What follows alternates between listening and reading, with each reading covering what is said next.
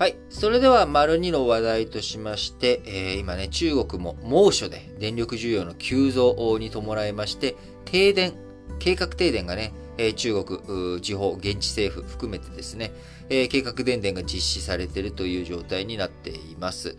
えー、今ね、異常気象とも言えるような熱波。こちら、ま東京、日本、関東はですね、えー、6月末に非常にね、えー、あのー、気温高騰して、えー、猛暑日が、連続猛暑日が、あのー、過去最長となるなど、え非常にこの後7月、8月一体どんな気温になってしまうんだっていうふうに、えー、怯えられるようなところもありましたが、あ思ったよりですね、えー、7月、8月は、あの、6月末に感じた暑さ、あこれと比べたらですね、ちょっと、マシな夏だったなっていう感じですね。まだ、あのー、真夏日続いておりますけれども、関東地方も。えー、思った気温に、えー、7月、8月はならないなと、その6月に関してその40度超えが毎日連発、内陸部でするとかね。まあ、そういったものは避けれたと。一方、えー、イギリスでは初めて40度でしたっけ？えー、熱波でね、初めてそういった気温を記録するなど、えー、アメリカ、アメリカじゃない、フランスとかそういったところでもね、えー、熱波、アメリカも熱波、そして、えー、中国もですね、えー、今、非常に猛暑によって電力需要が向上しているということになっております。で、えー、まあ、その結果ですね、えー、日本企業も中国の計画停電を受けて、えー、工場の稼働を停止しているというような状況になっております。え日経新聞のですね、えこちら、何面だ、え3面、えこちらに記事ございますけれども、えトヨタ自動車、15日からあ成都市、え四川省ですね、中国の内陸部、西の南西にある、え四川省。まあ、あの、三国志とかがね、お好きな方は、蜀という国。えー、この国の生徒。えー、こちら、ショートですけれども、えー、四川省の都である生徒市。えー、こちらの合弁工場を15日からトヨタ自動車稼働停止中。えー、セブンアイ・ホールディングスは、あ生徒伊東洋稼働で店内照明を3分の1にするなど節電対応を実施。えー、イスズ自動車は17日から24日まで重慶、えー、市の工場を稼働停止ということで、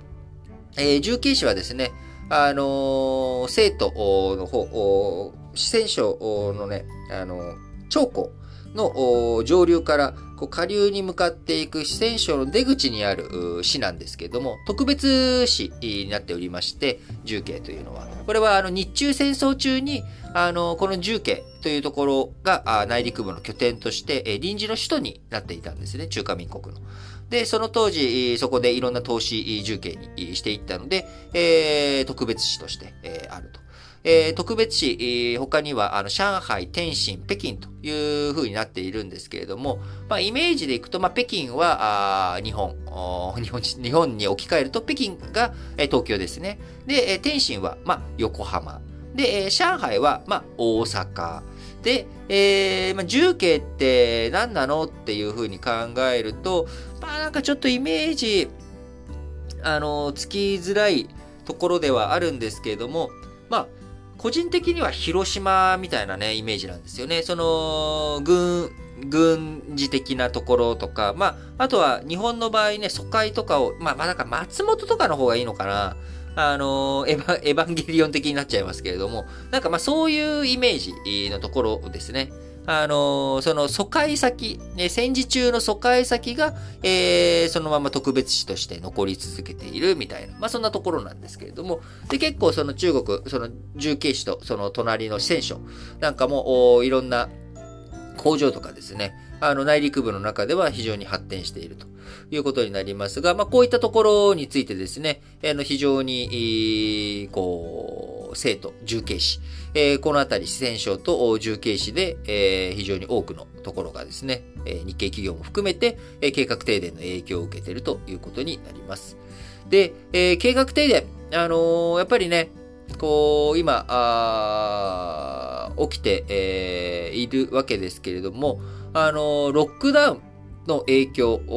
と重なって見ていったときにですね、あの、中国の経済活動、景気、そしてそれがね、世界経済にどういうふうな影響を与えていくのかというところですが、まあ、一つ、今のところ、1週間程度の生産停止であれば、大きな影響は出ないだろうというふうに見られております。えー、ただし、それはですね、えー、事前に計画停電だったので、まあ、あの、事前に在庫の積み増しをしたりとかですね、まあ、あの、そういった対応をしたゆえなので、やっぱりイレギュラーなことが起きてしまう。ロックダウンとかもね、あの、イレギュラーに急遽ロックダウンが決まっていくっていうことで、え混乱が起きて、え、サプライチェーンも混乱をきたすということに、えー、なっていたわけですけれども、まあ、同様のことがね、この停電関係でも、いや、ちょっと引き続きもう少し計画停電続けるとかね、あの、停電、えー、もうちょっとやるよとか、急に、えー、ブラックアウトになっちゃったとかね、えー、そういったことになった時には、経済、非常に大きな混乱をもたらしていき、えー、再び物不足とかね、サプライチェーンの混乱が引き続いていくと、えー、中国経済だけじゃなく、えー、日本経済、世界経済にも大きな影響を与えうると。いうことで、えー、この夏の猛暑、しっかりとね、えー、世界経済どういう風になっていくのか見ていくと同時に、えー、やっぱりまあ、電力をね、どのように確保していくのかということは、非常に重要、重たい出来事ですし、日本、この後、冬のね、電力逼迫、懸念されているわけです。この冬の電力逼迫、この夏ね、なんか、思ったより大丈夫だったじゃないと。喉元過ぎれば暑さ忘れる状態にね、まさになりかねない状況ですので、多山の石、他の地域のね、起きていることを踏まえてみて、え他の国の状況を踏まえて、じゃあ日本、この冬のえ計画デーテ、計画デーテじゃない、電力逼迫に向けて、やっぱり僕は早くね、あの、原子力発電所の再稼働というものを進めていかなければいけないなと強く思っております。